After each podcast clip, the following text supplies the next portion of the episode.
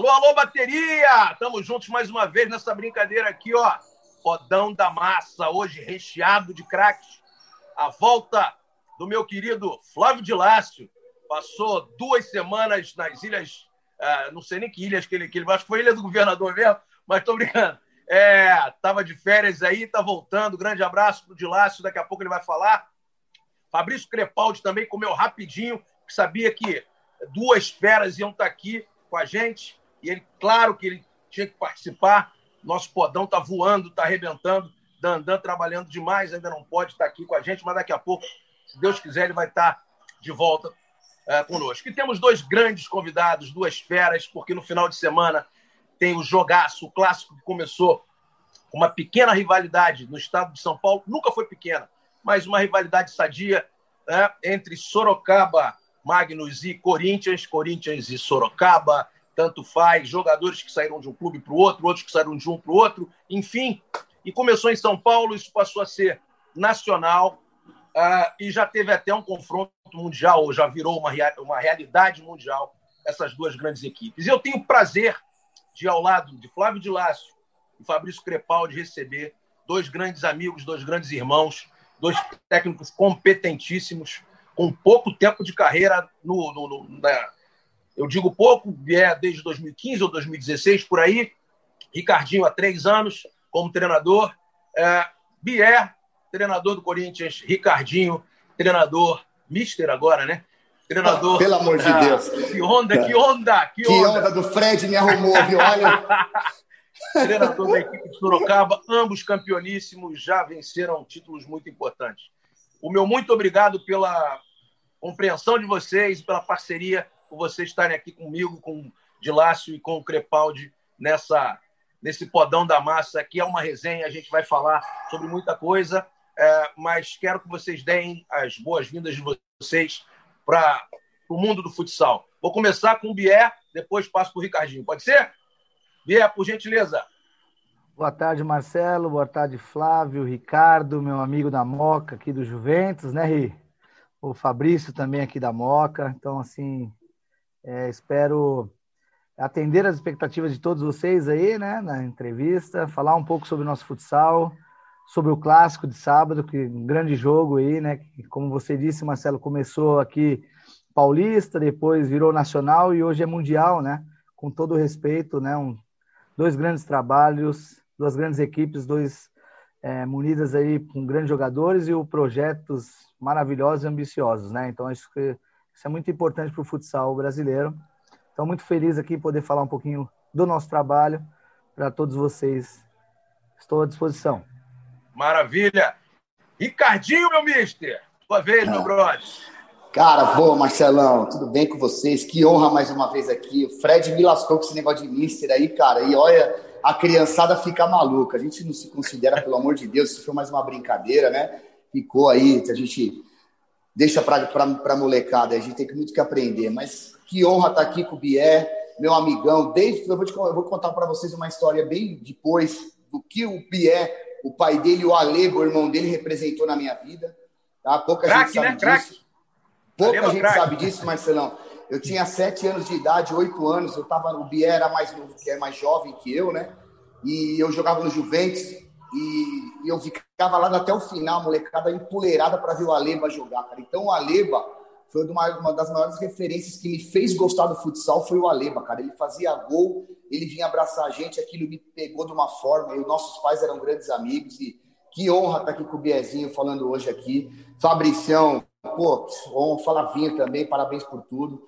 Eu tenho certeza que a gente vai fazer um, mais um, um bom programa aí com bastante conteúdo para todos vocês. E como você falou, uma rivalidade sadia, bacana, dois projetos vitoriosos, né? Como tantos outros. E aqui no estado de São Paulo precisamos mais disso para o futsal em si. E estar tá batendo esse papo com vocês é, é, mais uma grande oportunidade de falar um pouquinho do nosso trabalho, do nosso esporte que a gente tanto ama. Maravilha! Falando em Juventus, nós temos aqui o maior torcedor do Juventus da história. Talvez tenha Isso. sido o pai dele, talvez tenha sido o irmão dele, mas é. quem eu conheço é ele. Fabrício Crepaldi, o cara que mais come pastel no intervalo dos jogos do Juventus. Fala, meu parceiro! Oh, fala Marcelo, tudo bem? Um abraço para você, para todos os nossos ouvintes de Lácio, Ricardinho e André Bier. E não é pastel que se come em arroz javari, né? É canole. Ah, eu sabia que não canole, era. Você canole. Jamais cometa ah, essa heresia. Maravilha. Os jogos do Juventus têm canole para comer no intervalo, um doce maravilhoso. Quem é aqui de São Paulo, quem estiver em São Paulo e não conhece a Rua Javari, agora não pode porque estamos no meio da pandemia, mas Vá um jogo do Juventus e coma o delicioso canole do seu Antônio. Ricardinho já deve ter comido muito na é- vida.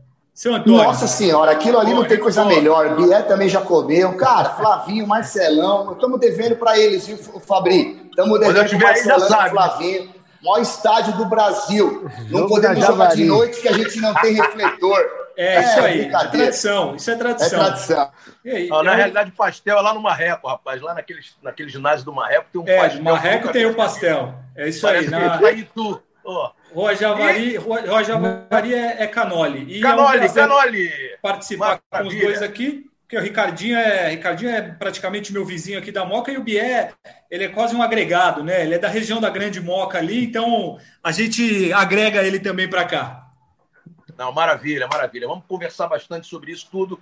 E agora, Flávio de Lácio, rapaz, diretamente de é, Cancún, Beverly Hills. Quem dera, né?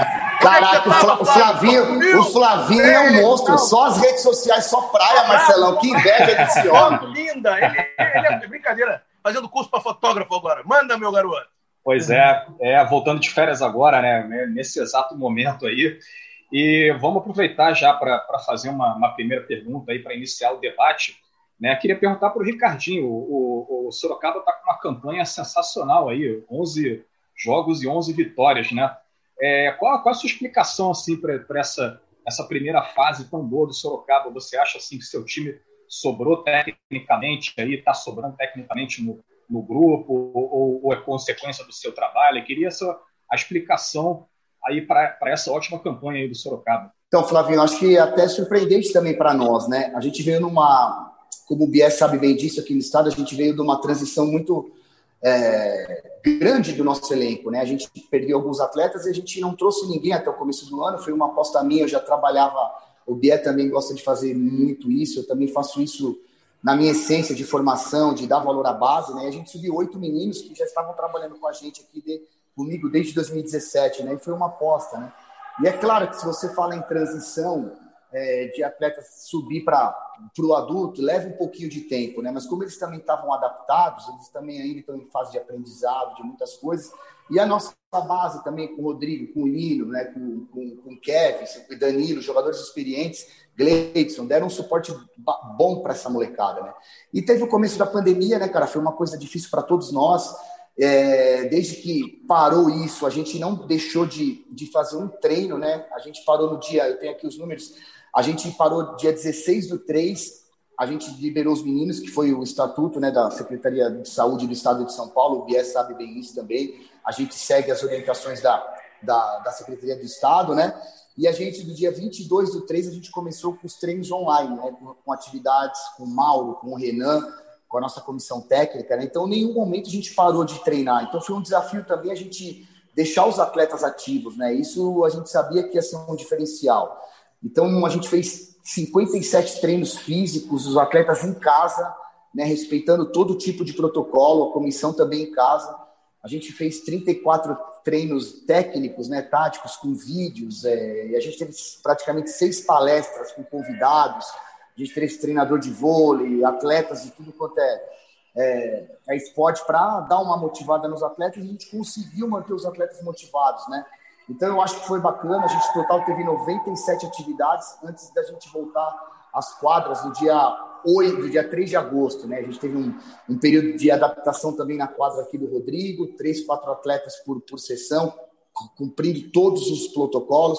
O Carlão treinando os goleiros em casa, né, pelo Zoom também, como a gente está fazendo aqui.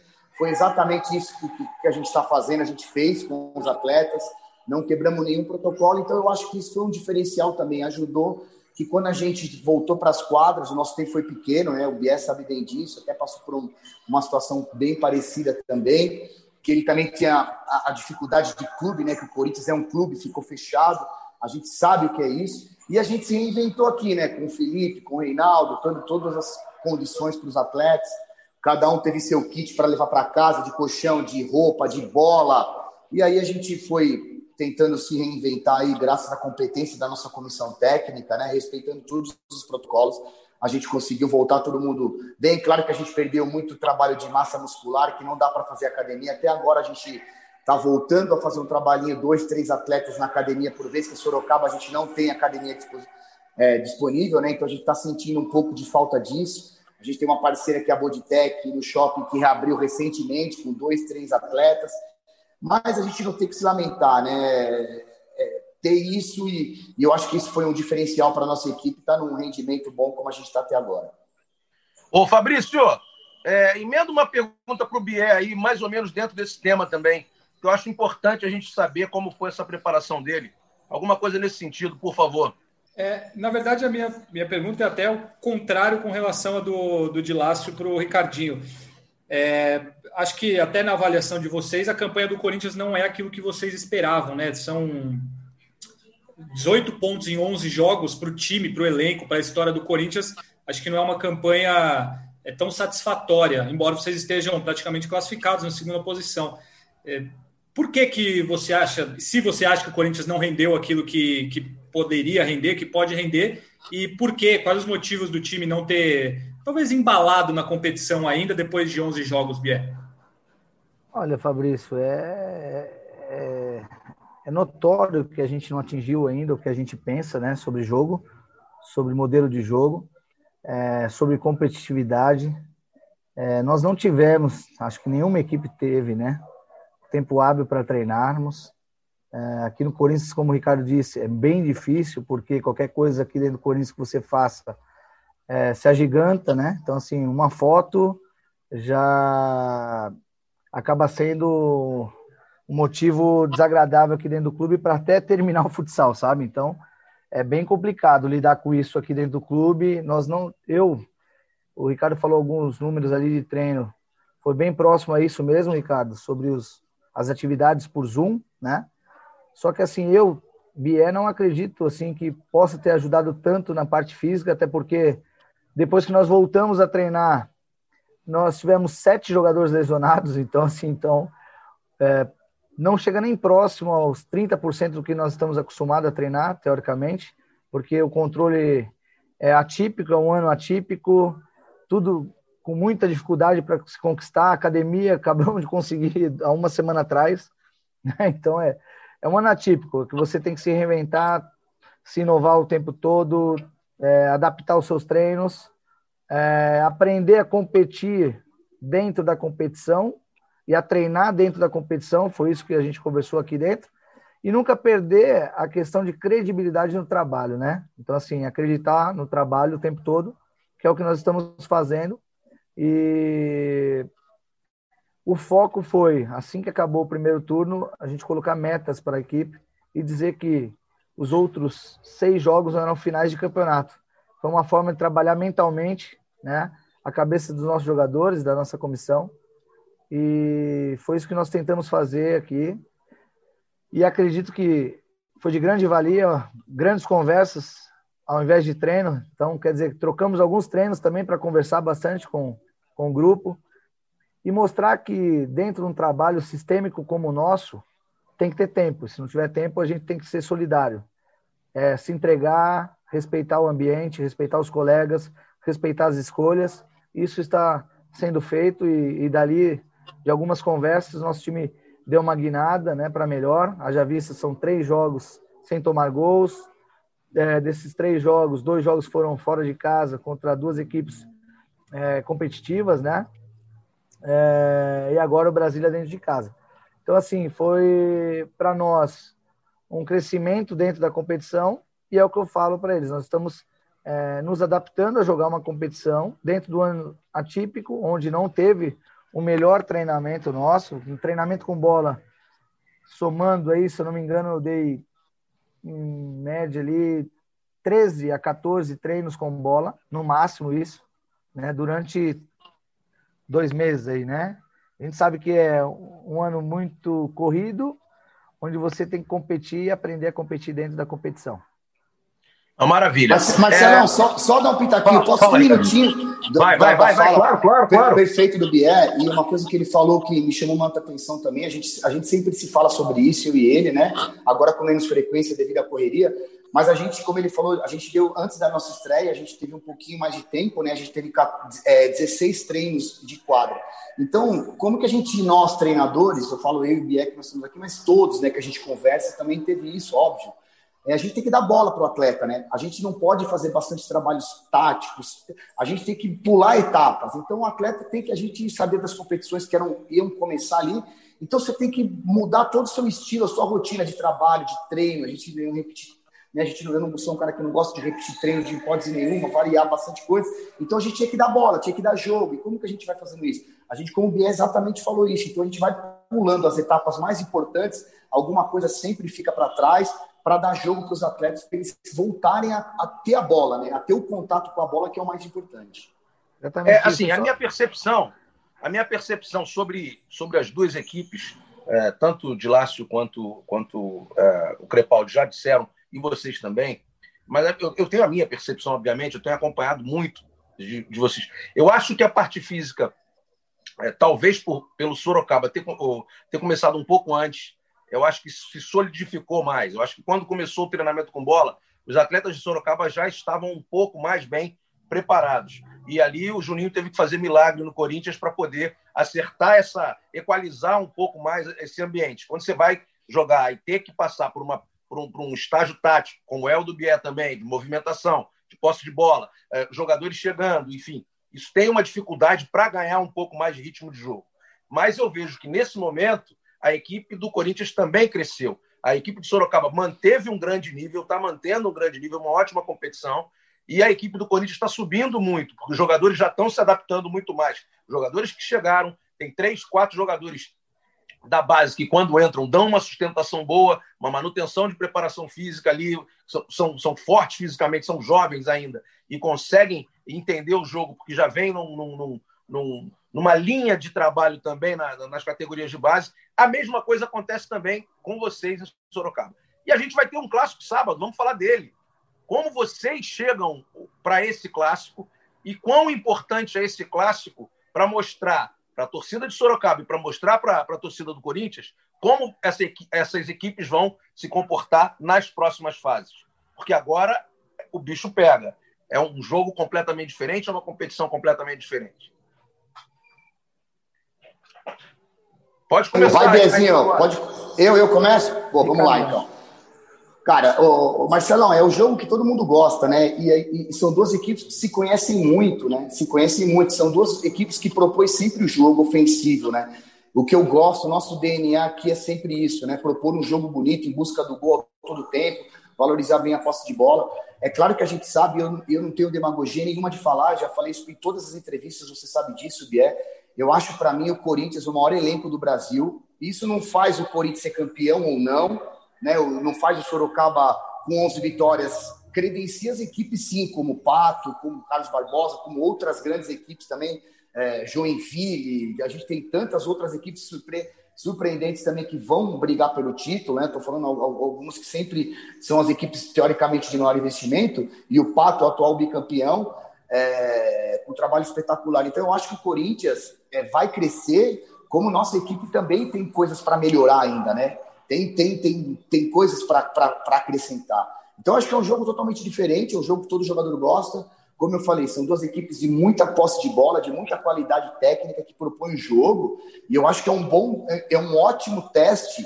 Claro que a pontuação, né, para nós, evidentemente, não vai mudar. A gente sabe que a gente fez uma pontuação muito boa nessa primeira fase. O Corinthians também a gente sabia que ia crescer, é óbvio, pela qualidade do seu treinador, pela sua comissão técnica e pelo elenco que tem, né? Ia crescer e vai disputar título, com certeza.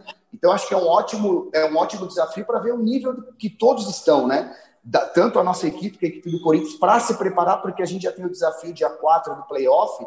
Então, nada melhor que você acabar essa primeira fase com um desafio tão grande, tão importante como esse. Né? Óbvio que também a gente tem que conscientizar os, os atletas, o Bier também está fazendo a mesma coisa, que a gente não pode ter jogadores expulsos, né? porque na outra fase, um jogador que, que, que sai, a gente não pode perder para a fase que realmente importa.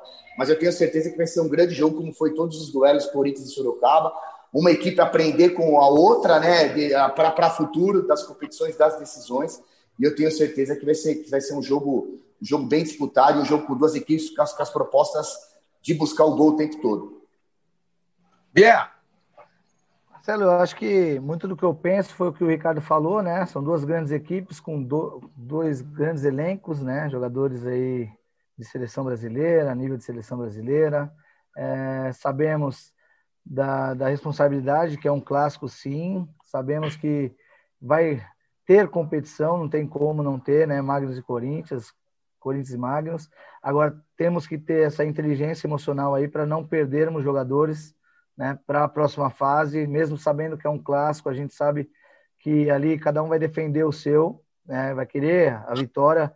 Como o Ricardo diz, para eles não mudam tanto, né? A questão do, da pontuação, mas naquela questão assim de confiança, isso nos dá cada vez mais confiança para as duas equipes, quem, né, quem sair com a vitória, enfim, fazer um bom jogo já é, o, já é o, um grande crescimento ali, para que possamos entrar para uma nova fase, né, confiantes, né, pra, porque a gente sabe que a primeira fase é um campeonato e agora o mata-mata é outro, outra história, né? Então a gente tem que entrar competitivo, é, compromissado, é, disciplinado e organizado ali e mentalmente forte, que é uma que é uma fase que nos cobra bastante a questão mental, né, Marcelo? Então, converso muito isso com nossos atletas.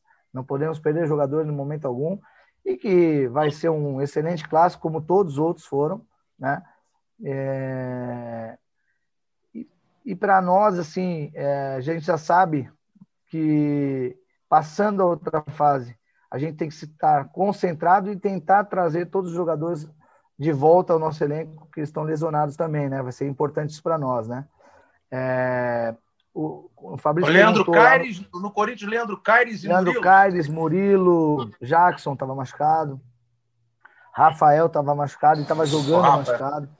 Então, o que acontece? É, lá atrás, o Fabrício, quando perguntou, né? O que eu achei mais difícil para nós também, agora lembrando, nós fizemos três jogos sem treinarmos com bola em menos de oito dias, né? Então fica muito difícil também. Então nós pagamos um preço muito alto com isso tudo.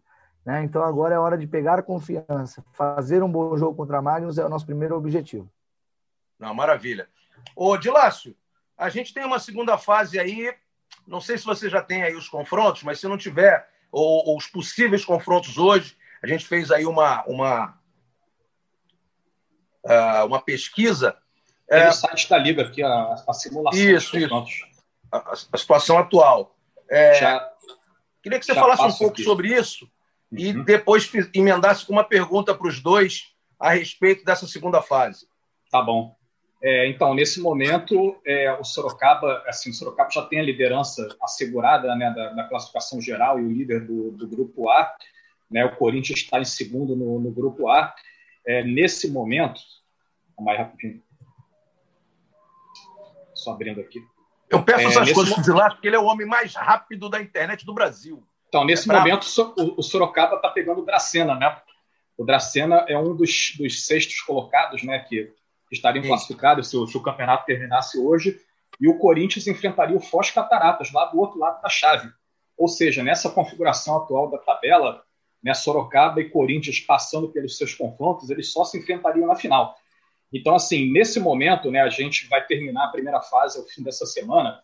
A gente teria na, nas oitavas de final Sorocaba e Dracena, é, é o Cascavel contra o São José, Pato contra o Praia Clube, Minas contra o Moarama, Joinville e Jaraguá, Tubarão e Atlântico, Corinthians e Foz Cataratas e Carlos Barbosa e Açoeva.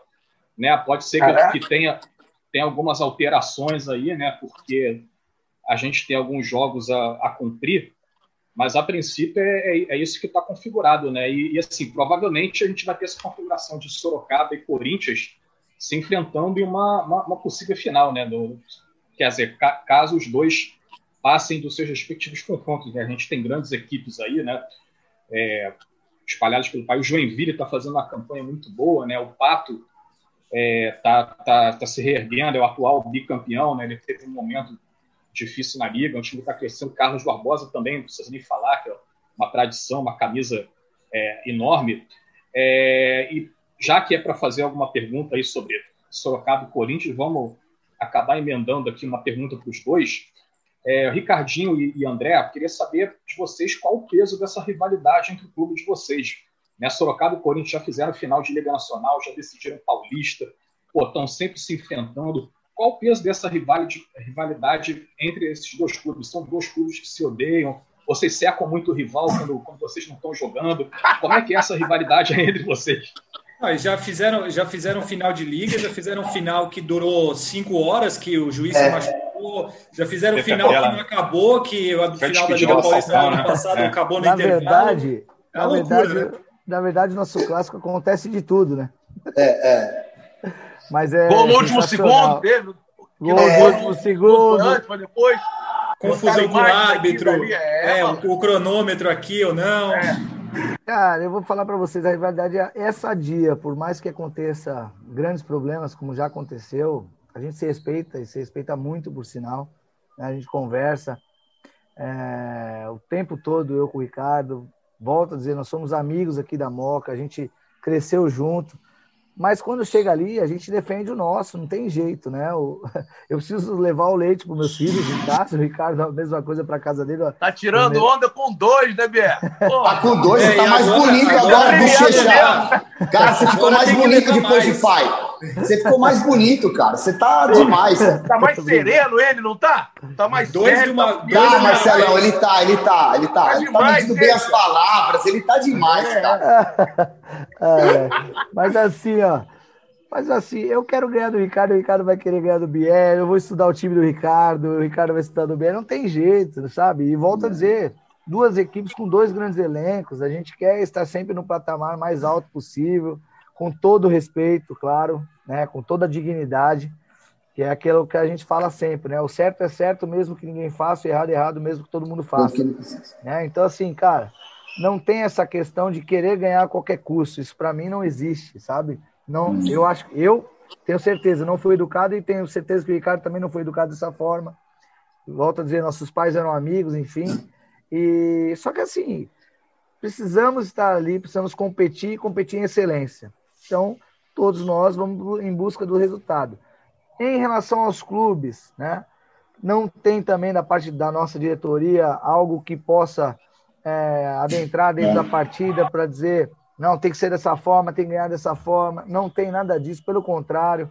É, Lourenço e Edinho respeitam o Felipe, respeitam o Reinaldo, enfim. Então, assim, cara, o clássico, ele é clássico ali a partir do momento que a bola, o árbitro apita e a bola rola. E claro que, assim, entender que nós somos é, adversários e não inimigos, cara. Então, parar com isso, porque se começar a fomentar muitas guerrinhas, o futsal não cresce por causa dessas coisas. Perfeito, então a gente perfeito. tem que fomentar coisas boas. Eu, antes, eu... antes, de falar, antes do Ricardinho falar, é, até claro, um, um, detalhezinho fundamental. É, o, o, é, a grandeza é tanta que o patrocinador principal da equipe de Sorocaba patrocina também o Corinthians. É isso então, que eu ia tocar nesse ponto. A gente é, já nota uma grandeza absurda. Segue, Cara, mas, Marcelão, perfeito. Biel, assina embaixo onde o Biazinho falou aí, o Bochecha. Você também comentou aí, tá, né? O patrocínio, a Magnus patrocina também. Cara, eu acho que é perfeito o que ele falou. Existe a rivalidade, óbvio, de dentro da quadra, os atletas se respeitam, vai ter aquela briga, você pega grandes atletas campeões de tudo na, nas duas. E eu e o Biel buscando nosso espaço no cenário, né? A gente, nós somos jovens, aprendendo todo dia. A gente vive futsal, sou um cara extremamente competitivo, a gente tem isso no sangue, quero melhorar cada dia como ele também, a gente quer fazer história né, no futsal, colocar coisas novas, mudar algumas coisas que a gente acredita, sem demagogia nenhuma, né? E eu acho que nós temos os presidentes, né? Claro que o Corinthians é uma potência, é um time que, como o Flamengo, dispensa comentários, a Magnus, a Magnus é outro tipo de segmento, mas é uma empresa, né? O Corinthians move muito com paixão, a gente tem um presidente competentíssimo que é o Felipe, e eles são amigos, Edinho, Felipe, Lourenço, Reinaldo, são caras vitoriosos e competentes, estão sempre conversando em prol do futsal do Estado melhorar, né? em prol do futsal melhorar. Então, acho que é o caminho mais importante. E o mais legal disso, Marcelão, Flavinho, é, Fabricião, Bier, cara, foi uma coisa totalmente atípica. Esse ano a gente brincou no vestiário, né? A gente tá sempre acostumado a jogar lá no Parque São Jorge com 3, 4 mil pessoas, cara. Quando a gente não entrou, a gente não escutou aquele timão EO xingando nós. Parece que eu falei, não, não é o mesmo lugar que a gente estamos, não tem graça, pô.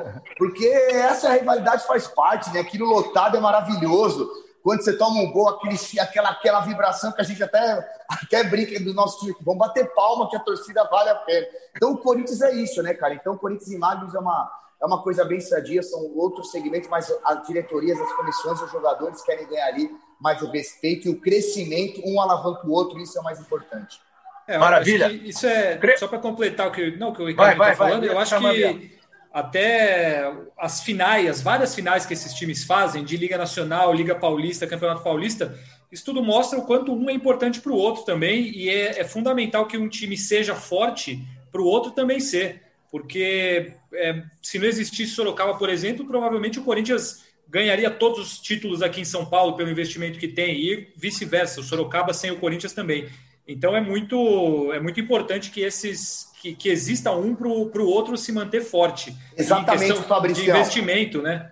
E outra, você vê o estado do Paraná, que tem uma potência. Olha o que o Pato aí agora alavancando o Marreco, o Foz, que sempre foi forte no futsal. Rio Grande do Sul, que nem se fala, né? Carlos Barbosa, Erechim, grandes times também. Santa Catarina, três, quatro times aí credenciados a ganhar. Joinville, Tubarão, enfim, tantos outros. Isso que um puxa o outro. Isso que o nosso esporte precisa entender, que nós temos, nós somos co-irmãos, né? A rivalidade fica. Sim. Mas o nosso esporte é tão carente de empresas, de patrocínio, luta. A gente está dando passos largos aí com gente jovem, não que quem ficou, né? Mas a gente precisa fomentar novas pessoas para que novas ideias, para que essa rivalidade seja ao mesmo tempo co-irmãs para o nosso futsal ser cada vez mais forte. Maravilha. Eu, eu concordo. Crepaldi, emenda uma pergunta para os dois aí. Não, a minha é simples. É, um Sorocaba e Corinthians marcante, o mais marcante para vocês. Não sei, acho que o do Biel deve ser a final da Liga, né? Mas vou perguntar. Ah, isso, aí, mas... isso aí não vale, Fabrício. Isso aí não vale. Ele vai falar que ele ganhou a Liga de nós aqui. É, alemão, e você tá Leandra, né? E o alemão tava jogando. Aqui, o, nome, o nome da brincadeira tomei é três sai, sai. Tomei, tomei três pedaladas do Leandro Lira que o Ferretti quase me matou. Vou fazer o quê? Vou matar ele? Não dá, né? Tem coisa que não dá. Hoje você Valeu. aproveita. Com certeza, o meu foi a final, Crepaldi, com certeza. E o alemão estava jogando. Cara, aquele jogo foi demais. Um jogo que me marcou muito de tantos também. Essa final também marcou porque a gente aprendeu muito. E ó, eu vou falar uma coisa para vocês. Esse ano foi um dos anos que eu mais estudei a equipe do Corinthians. Pouca gente sabe disso, que eu estava me preparando. Se eu não me engano, a gente jogou oito jogos, a gente teve confronto com o Corinthians. Foi 2016, né, Bochecha? 2016, foi. né? Foi. A gente teve oito confrontos, a gente não conseguiu ganhar um do Corinthians. E aí eu chegava em casa, cara, eu, eu buscava, uma, passava madrugada vendo jogos, né? Já tava essa. A gente conseguia ver os jogos, eu pegava com o Carlão, Carlão, vamos ver jogo, quero ver o jogo, quero ver o jogo. Enchi o saco do Carlão para aprender, né? Para ver. Então, esse ano foi muito marcante, mas o jogo que mais me marcou assim foi meu primeiro ano em 2018, se eu não me engano. Foi 2018 que a gente perdeu o primeiro jogo da Liga Paulista em casa aqui para o Corinthians de 7 a 3, se eu não me engano, 7 a 2. O Bien não, não lembro o placar exato né? Foi o último ano, acho que é do Falcão. E no jogo de volta a gente ganhou de 5 a 1 lá no Parque São Jorge, lotado, e a prorrogação a gente empatou 0 a 0 Então, para mim, foi meu primeiro ano, assim, mas né, aquilo foi uma experiência maravilhosa também, embora o título não veio, mas nem sempre, né? De títulos nós vivemos, né? As, às vezes as coisas nos faz crescer também. Um bom trabalho você não fomenta só por títulos, essa é a minha, é a minha posição. Claro que a gente, nós somos cobrados por vencer, então aquele jogo foi o mais marcante para mim. Esse aí é o jogo do, do último do Falcão, o jogo do juiz, né? Da... É, jogo do nosso juizão, que teve uma lesão lá, o nosso amigo. Machucou. É. é isso aí, é isso sentiu, aí. Sentiu, E você, sentiu. Você tanto não sabia como ganhar do Corinthians, que aí vocês resolveram levar o time inteiro do Corinthians para Sorocaba, né? Em 2016. Que, que, que pilha é essa, mano? É, é verdade, cara. Não, mas é, é não é? Fabrício, o que, que então, você sonho? É não, mas é verdade. E é legal que aqui a gente não foge do pau, não. A gente responde é, vera, assim, mano. Você, é você fixo, conhece, não tem Devolve, essa. devolve, Ricardo. Devolve pra ele. Ricardo era back, em, em 2016, mano. e eu, eu, eu não participava disso, né? Porque eu era atleta, eu tinha mais um ano. Daqui a pouco saiu no nosso grupo aqui, né? A gente ficou sabendo depois que tinha acertado com, acho que era o Edgar, o Com todo. Edgar Lima, Arthur Rocha. Tô, e o Mais Marcel? um. E o Marcel, Eu falei, cinco? Aí nós falamos, pelo amor de Deus, mano, não precisa me nada. Quase que eu falei, se lasca aí, Bié, se vira, meu irmão. Pega essa massinha aí. Não, e o Bies sofreu para remontar o time no ano seguinte, né? Que foi um ano que o Corinthians não foi tão bem em 2017. Mas em né? compensação, o Bochecha me levou dois, né? Thiago e Éder, me lascou também, É. vai fazer o quê, né? Agora é Depois, verdade. é depois. É. Depois. Mas faz parte. A gente tava, vocês veem como o nosso nível de brincadeira aqui é o respeito. Mas- E a gente falou sobre isso também. É Mas verdade, eu é acho que verdade. isso foi legal, Fabrício, porque assim, em 2017 a gente monta um time, um time bacana de se trabalhar. Né? A gente não chega nas finais ali, chega só na, na, na- na Liga Paulista, né? Que foi o, o jogo do um segundo lá, que se foi gol, se não foi. Mas uma equipe batalhadora, assim, trabalhadora, comprometida com o ambiente, com leal, lealdade, assim, com, com o trabalho, sabe? Então, gostava muito daquela equipe. Fizemos uma boa Taça Brasil, lá em Marreco. É, perdemos faltando, se não me engano, 13 segundos, num pênalti que o Café converte. Aí saímos da final, é, fizemos uma semifinal com o Atlântico, né? Aí saímos da final. E a Liga nós perdemos nas oitavas para o Marreco, nesse ano. E a Liga Paulista nós, nós jogamos e fomos é, vice em Sorocaba. Assim, foi um ano que eu aprendi bastante a, a- com essa mudança, né, cara? Em conhecer bastante. Tipo assim, tava com jogadores conhecidos e a garotada que era do juvenil. De repente você perde muitos atletas. E ao mesmo tempo você tem que conhecer né, e se moldar rapidamente com novos atletas. Né, e conhecer história e cultura é muito importante. Né? Então, isso facilita para nós também. Né? Caso contrário, se for na contramão, gera cada vez mais tempo e aí o revés, né? E nem sempre o trabalho sai da forma que a gente pensa, né? Então, assim, tem que escolher, tem que monitorar, tem que ter todo É. esse tato aí que leva tempo, viu, Fabrício? Não é fácil. Não é fácil, exatamente. E outra, só para pegar esse gancho, Marcelão, tá bom demais o papo. Eu acho Vambora. que a gente sempre fala, eu e o Felipe, eu e o Felipe, o Reinaldo aqui, né, o próprio Falcão. Eu acho que em 2000, quando veio os meninos do Corinthians para cá, eu acho que os meninos agregaram e, e eu acho que a gente teve o melhor elenco desde o projeto que foi montado aqui em 2014, né? A gente já conseguiu ganhar a liga no primeiro ano. Pô, só para você ter uma ideia, em 2017 o nosso time com a chegada dos meninos era Rodrigo e Neto, Arthur, Falcão e Marcel, é, Lino, Pichote e Bruno, que está no Barbosa, né? Olha os pivô, Éder, é, não- não- Folha, Rocha e Éder, cara. Olha o nosso time. E aí a gente classificou em primeiro para você ver como o nosso esporte é tão apaixonante. E a gente caiu no, no playoff para a Soeva, né? Que tinha classificado em sexto, se eu não me engano, sétimo. E a Soeva fez a final com, com todos os méritos da Soeva. Então, para você ver como que foi, né? Como que é que esse esporte é tão apaixonante, porque não, não existe ciência exata em nada, né? É, na verdade, assim, é apaixonante, né? E o, o quanto a nossa liga é competitiva. É competitiva. Então não tem assim, ah, vou, ó, hoje eu vou chegar na semifinal. Não tem isso. Esse ano eu Não vou chegar na isso. semifinal. Esse É. ano nós vamos chegar na final. Não existe isso. São grandes clubes aí dos, né? Todos podem ser chegar nas finais aí. Então assim é, é muito competitivo. Nosso esporte é muito competitivo. E outra, né, Bia? Pra você ter uma ideia, olha como tá a última rodada aí, cara. Todo mundo brigando para classificar, uma luta para ter vantagem, porque sabe como que é, independente de quem tem torcida ou não. Fator casa é importante, né? Então a, a qualidade, a- mesmo com tudo isso que a gente falou no começo da pandemia, a qualidade dos jogos, as equipes se reinventando, as comissões técnicas se reestruturando, se reinventando para mostrar o melhor e, e tá E show por de isso, bola, cara. por isso que a gente merece o máximo de respeito, né? Tanto É, nós, exatamente. os organizadores, é, supervisores, o, o elenco, né? Assim, é um ano totalmente atípico e ninguém está fazendo assim corpo mole, pelo contrário, É, né? Respeitando os protocolos, seguindo, né? Sendo leal ao esporte, sendo leal ao, ao trabalho. Acho que isso tem que se valorizar, né? Valorizar as pessoas. que Essa união foi lado, importante demais mesmo no futsal. É. Demais. porque Todo mundo O entendeu isso. momento Fala, é Bia, segue. duro, o momento é duro, o momento é inédito e eu acho que todos nós que, que estamos envolvidos aí merecemos o máximo de respeito. Maravilha. É, o, o Ricardinho citou, é, principalmente aí esses confrontos finais, né, que podem definir algum- alguns confrontos também, né, para a próxima fase. e quem vai ser desclassificado ou não. Ô, Dilácio, você poderia passar para a gente aí a classificação da galera, chave por chave? De repente a gente fazer uma análise bem rápida aí. O que, que de repente vocês acham que poderia ter acontecido numa equipe ou noutra? Eu sei que é um pouco complicado o treinador de uma equipe falar um pouco do outro trabalho, mas de uma maneira geral a gente tentar dar uma pincelada nisso, pode ser? Vamos, vamos lá. É, vamos, vamos pegar pela, vamos analisar aqui a, a, linha de corte né, de cada chave, né? Os cinco primeiros de cada chave se classificam automaticamente aí para as oitavas de final. Né? Então, nesse momento, Joinville, estou é, pegando aqui, não, peraí, eu estou olhando o grupo B, deixa eu olhar aqui primeiro o grupo A. Sorocaba, Corinthians já estão classificados. Né? Em terceiro lugar vem o Minas com 15 pontos, quarto lugar o São José, aí fechando o G5 Praia Clube. Aí você com 13 pontos, né? Aí você tem sexto lugar, com um ponto a menos que Praia, 12 pontos, o Dracena. Né? O Dracena seria o, o melhor sexto colocado entre as três chaves. Ou seja, ele entraria na última vaga, que dentre as três chaves, você classifica o melhor sexto colocado.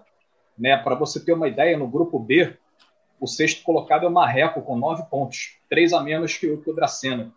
E no, no grupo C, o sexto colocado é o Campo Mourão, com, com dez pontos. Né? Então vamos lá, no grupo B, né, o líder é o Joinville, 24 pontos, já classificado. Carlos Barbosa, segundo colocado, 21 pontos. Terceiro, Cascavel, 17. Quarto, Atlântico, 16. Quinto, Foz Cataratas, com 10.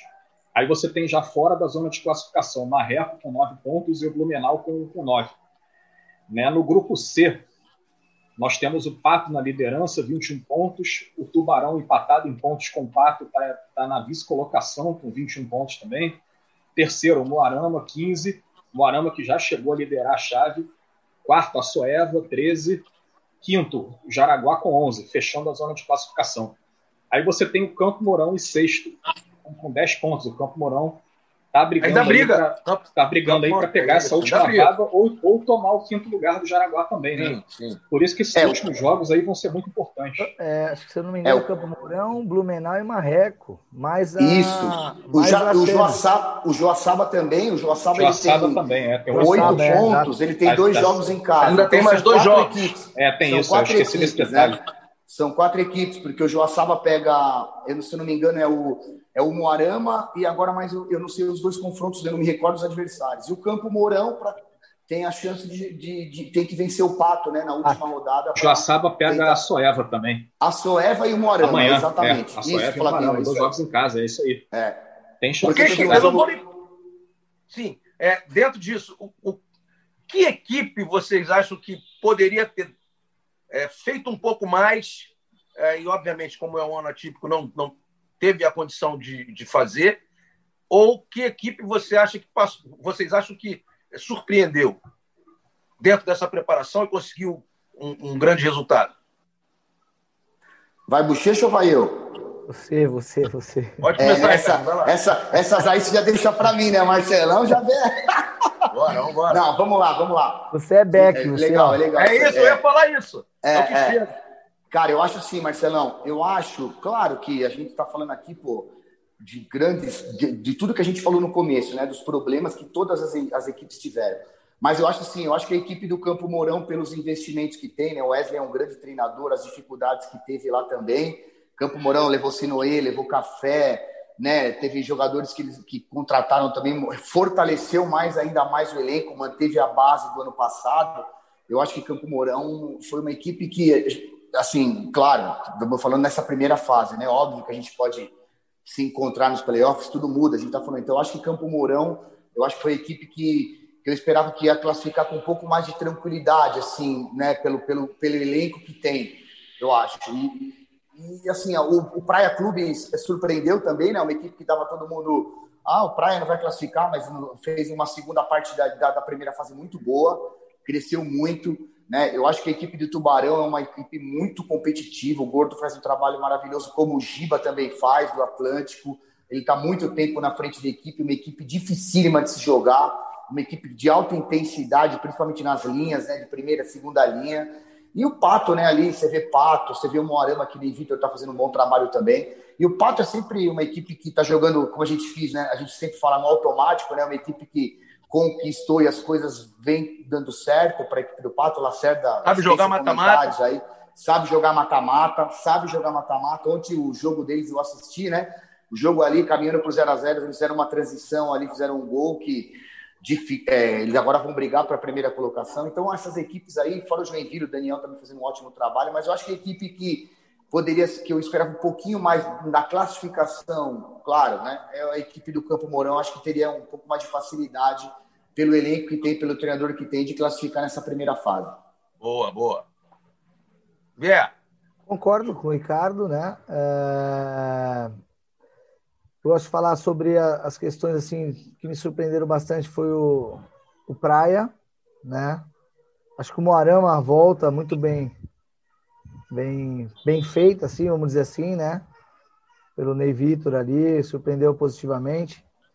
É, a questão do, do, do Campo Mourão, porque a gente sabe da qualidade do treinador, né? E da qualidade é. da equipe por ser competitiva e com grandes nomes, né? Então acho que por isso que eu concordo com o Ricardo. Qualidade do treinador, um grande treinador. Alemão fera. Porque, é, exato. Isso. Super profissional, super inteligente, super capacitado, sabe? E com grandes nomes. A contratação, assim, sabe? A formatação do elenco, muito positiva.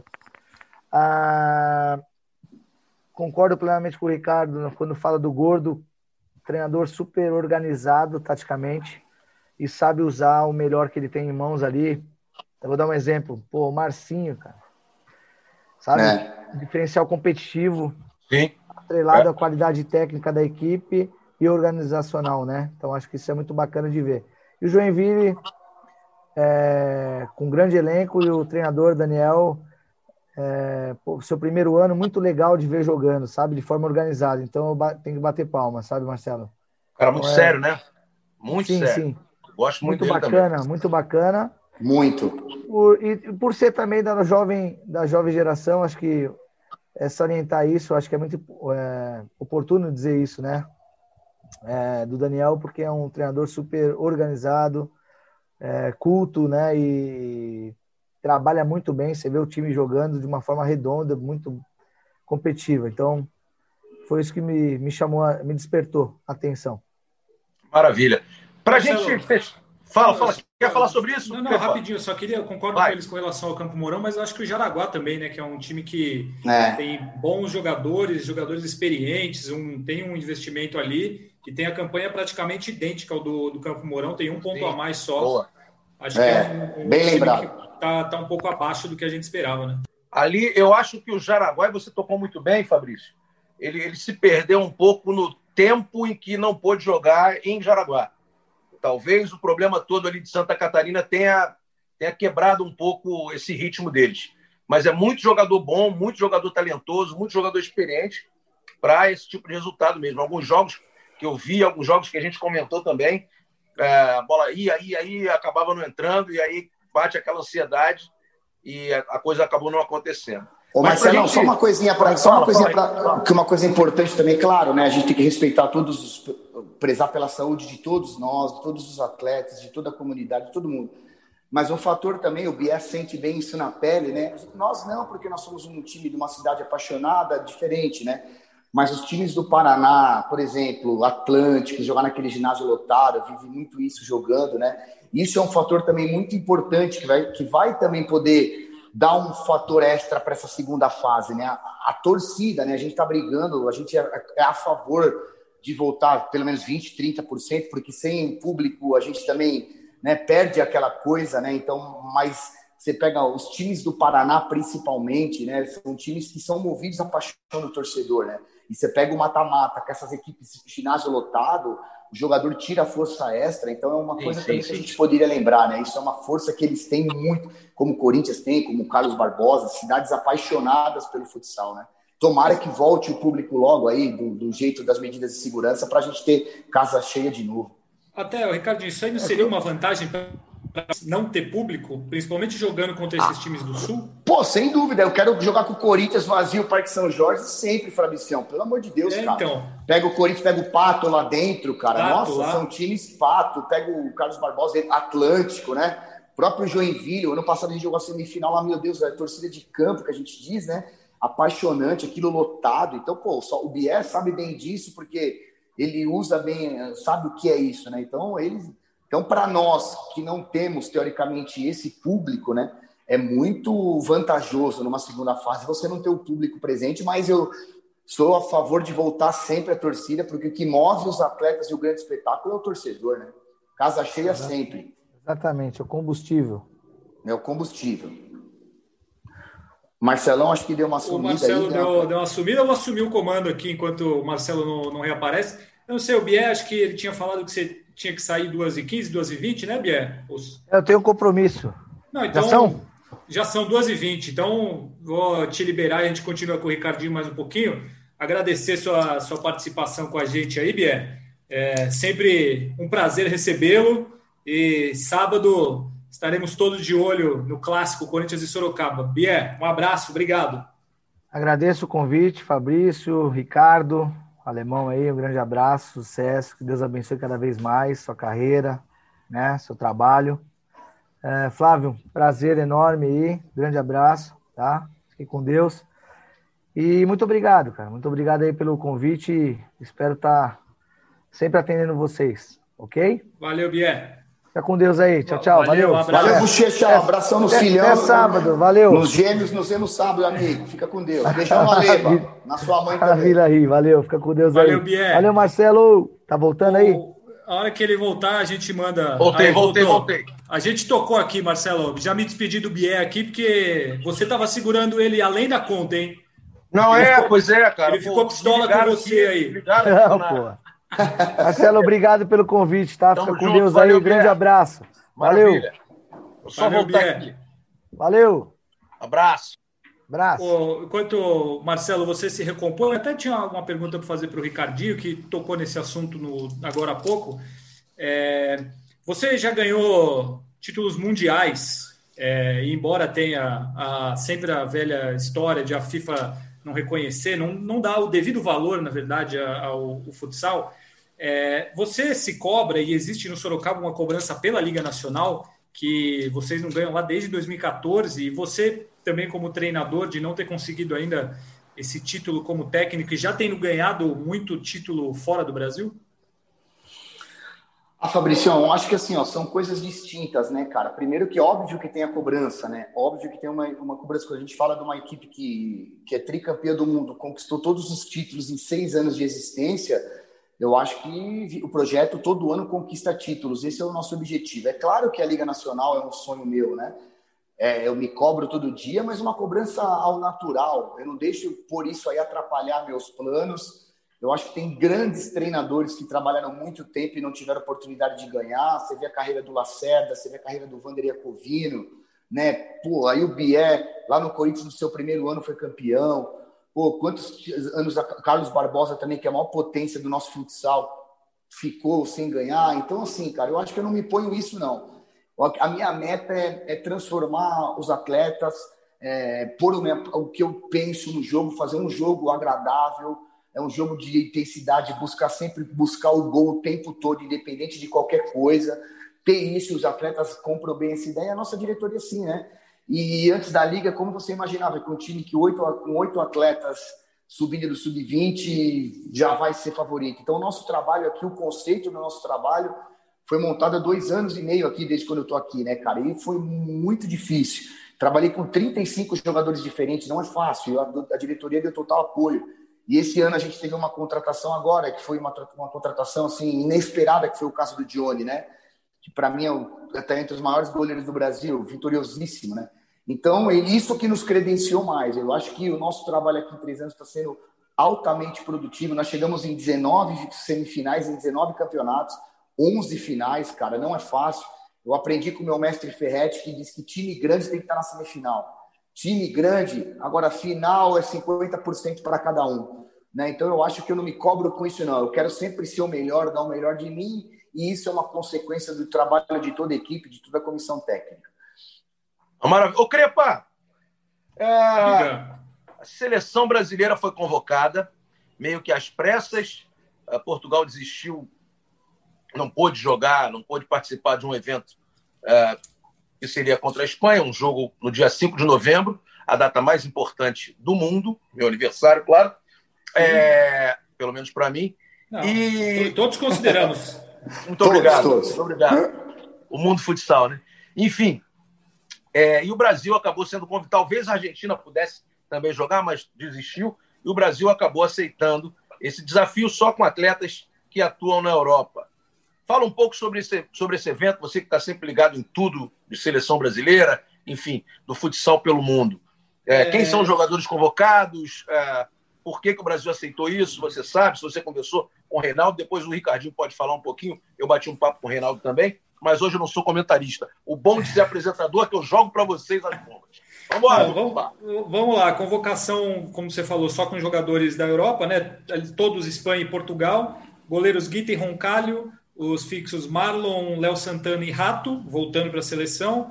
Uh, alas Felipe Valério, Arthur, Marcel, Diego, Paradinsky, Marcênio, Daniel japonês e os pivôs, o Rafa e o Ferrão. Uh, o Brasil fez uma, uma escolha, né? De ah, só para citar que o Pito não, não foi convocado porque por problemas de Covid no time dele exato, lá na Espanha. Exato. E o Gadeia, que está jogando no Cazaquistão, teria que cumprir uma quarentena de 14 dias, então não, não teria como. É, eu achei bem interessante da parte da, da seleção da CBFS conseguir se colocar nessa, nessa posição de, de fazer esse amistoso, já que Portugal e Espanha jogariam, mas aí por conta da Covid, Portugal não poderia é, ir para a Espanha. Então é bem legal que a seleção possa, assim, às pressas, fazer um jogo tão bom contra a seleção espanhola. Eu vi a, a convocação da seleção da Espanha também, é, é, o time principal ali, tem os jogadores do Barcelona, não tem do Inter por conta dessa questão de, de Covid, se eu não me engano. É, até o goleiro do Barcelona entrou no lugar do goleiro do, do Inter por causa da situação de Covid, mas é o time principal. Então é muito bom para a seleção poder ter um jogo como esse, desse nível. Acho que a base da seleção é essa, é, são os jogadores que, que estão no, no exterior. É, você pegar do Brasil, tem o Rodrigo, tem o Lino, o Bruno, são jogadores que talvez apareçam na seleção, mas a base é essa. Então, é, eu acho que é muito mais válido você fazer só com jogadores da seleção do que só com jogadores do Brasil, por exemplo, pensando no Mundial, né?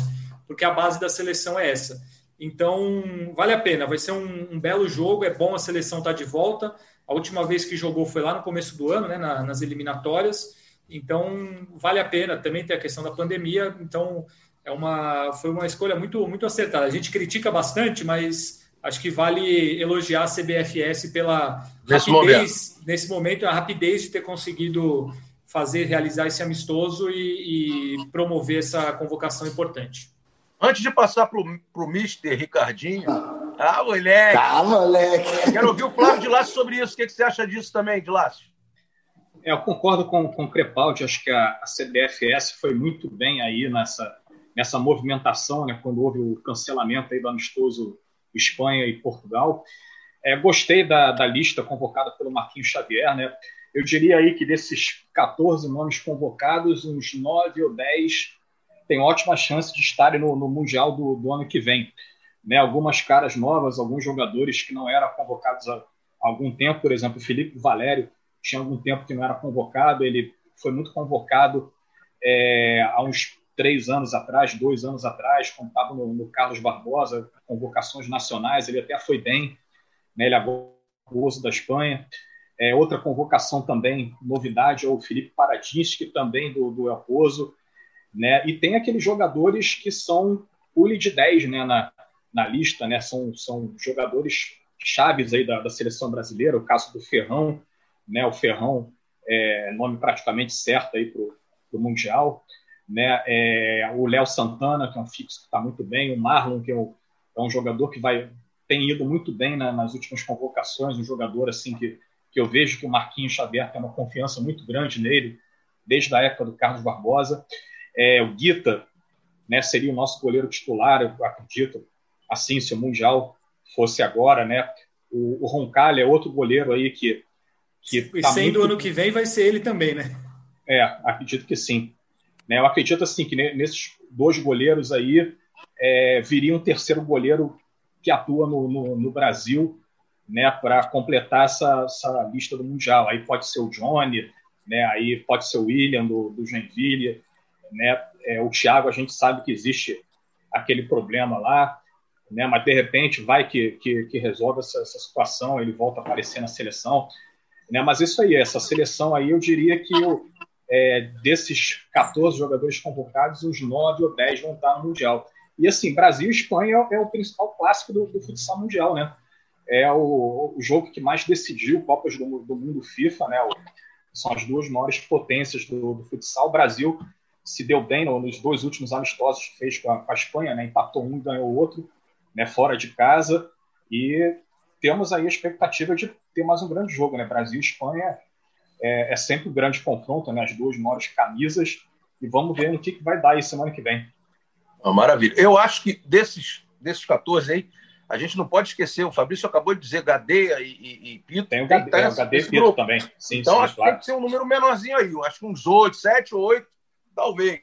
Tem muita gente do Brasil que vai brigar nisso aí também. Não sei, e a gente não 8. pode esquecer, talvez 9, é, porque a gente também não pode esquecer que o Mundial ele vai acontecer em setembro. E setembro. É, tem muito tempo ainda também, né? Tem muito tempo. Não é só isso. A temporada europeia começa em agosto ou ah. quase em setembro. Então os caras não estão tão bem preparados assim. E os daqui estão numa fase física melhor. Mas isso é uma opinião minha. E Cardinho é contigo. Não, Marcelão, concordo com o que vocês falaram, né? A gente pô, fala com o Marquinhos sempre, o Marquinhos, nosso mestre aí. Eu acho que a gente ia, o Brasil, o Reinaldo comentou, né? Ia ter dois amistosos com a Argentina, mas foi cancelado.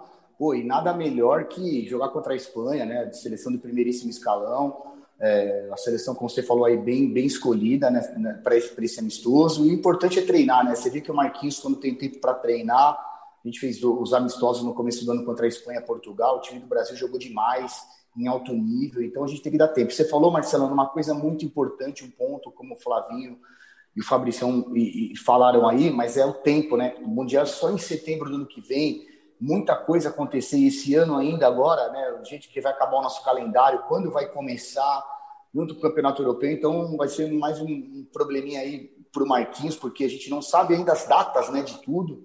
Então eu tenho, eu, eu acho que vai ser meio complicado, mas se o Brasil tiver, o Marquinhos tiver o tempo necessário aí, preparação, vamos, eu tenho certeza que nós vamos trazer esse caneco para nós aí de volta.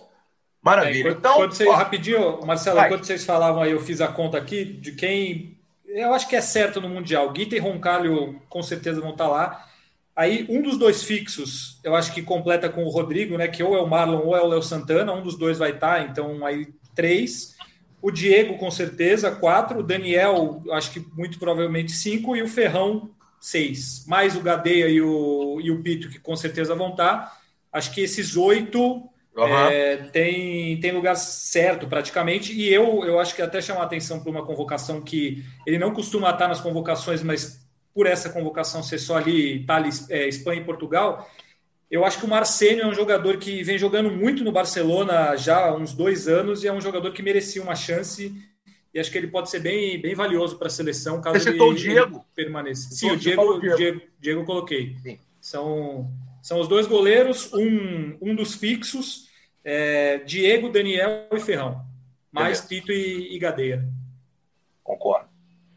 É isso, gente. Eu estou satisfeito pra caramba. O Ricardinho aqui, porra, sempre com esse, esse talento aí para falar e com esse bom humor, parceria. Vier teve aqui com a gente também, teve que sair mais cedo, tá cheio de compromisso.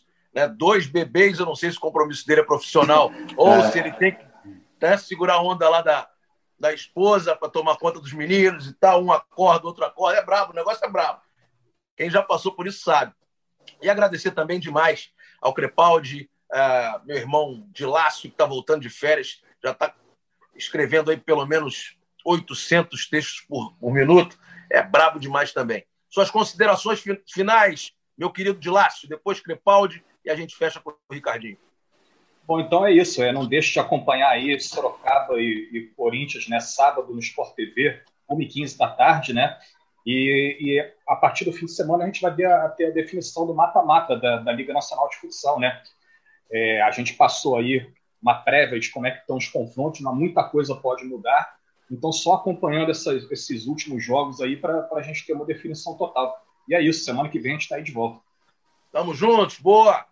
Valeu. Vai lá, Crepa!